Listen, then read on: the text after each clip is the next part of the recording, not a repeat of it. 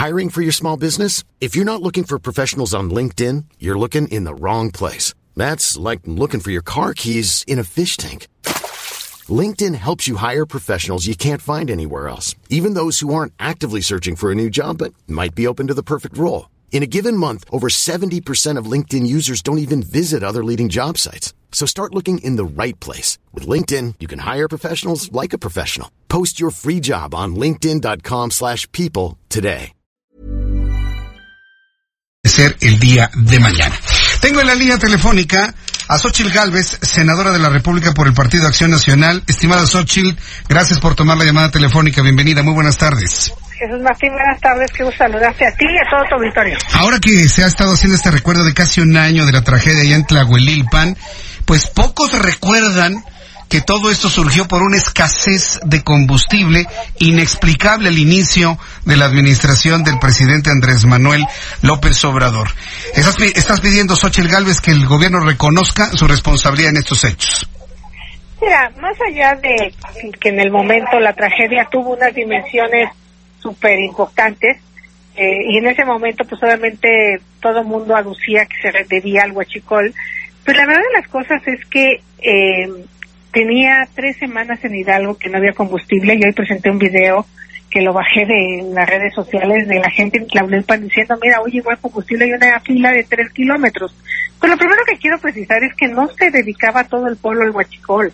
O sea, la gente en general cargaba combustible en la gasolinera y los guachicoleros estaban muy ubicados, que eran gente que venía de fuera, muchas veces protegida por el propio gobierno, no, no solo llenaban bidones, llenaban pipas completas de guachicol. ¿Qué pasó ese día?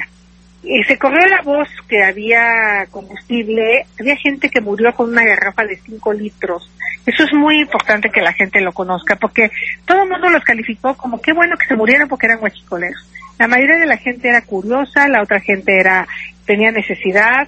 No dudo que haya habido alguien que sí se dedicara a ese tema, pero al final murieron 137 personas, siendo que estaba el ejército, siendo que estaba la Policía Federal, que Pemex estaba a 15 minutos del lugar, la refinería, se pudo haber llegado gente de protección civil y advertirle a la población que se fuera del lugar, porque desde las 12 del día había empezado la fuga y ya había una concentración de, gasolina que se había gasificado impresionante.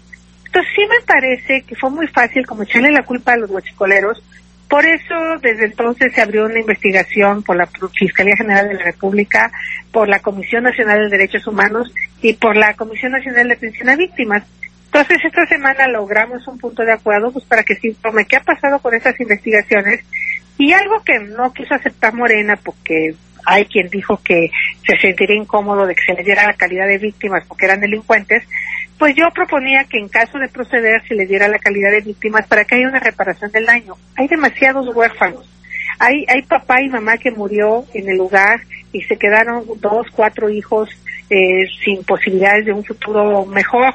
Mucha gente sacó a sus hijos de la escuela porque empezó a haber una eh, estigmatización de que eran guachicoleros sus padres. Entonces creo que a un año pues sí merece que se conozca qué pasó y sobre todo que se apoye en el futuro a estos niños que quedaron sin padre.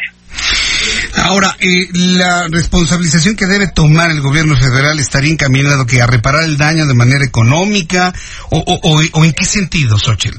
Mira, eh, la ley establece que cuando hay una omisión del gobierno por que matan a tu hijo por la violencia que el gobierno no es capaz de contener o porque hay una violación a los derechos humanos, que en este caso lo que yo estoy argumentando y sin más allá de buscar culpables, y el presidente iba llegando, todavía no se consumaban los equipos.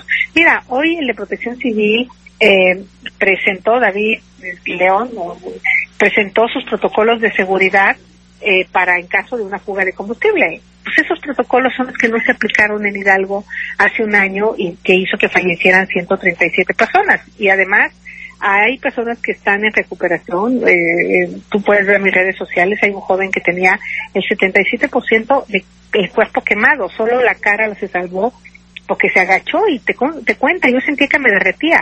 Y el joven lo que hacía ahí era que iba a buscar a su familia que le habían dicho que está como drogado, pues porque obviamente había gente que había estado respirando gasolina hace tres horas, ¿no?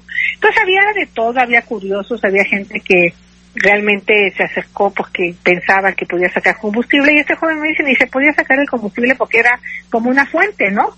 Entonces, este, eh, no había manera y pues te bañaba. Entonces, sí, sí creo que es importante. Hoy el presidente ha reconocido que es uno de los episodios más dolorosos de su administración. Bueno, pasemos ahora a lo que yo creo que debe de ser, que es la reparación del daño. La ley lo establece y sí creo que la autoridad tuvo un poco de omisión, no me parece que haya sido adrede, no me parece que haya sido a propósito, pero tipificar como delincuentes a todos también me parece un poco extremo. Bien, pues senadora Xochitl Gálvez, ojalá y este llamado tenga eco y efectivamente, además de las condolencias, además del dolor expresado esta mañana, que vaya, en sí mismo tienen su valor, pues también vaya otro tipo de, acciones concretas en reconocimiento de responsabilidades y reparación del daño.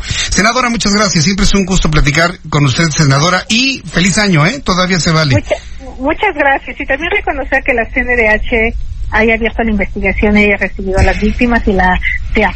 Creo que está encaminándose a las instituciones que tienen que resolver esto. Correcto. Gracias, gracias Ochil Galvez. No. Hasta pronto. Es Ochil Galvez, senadora de la República por el Partido.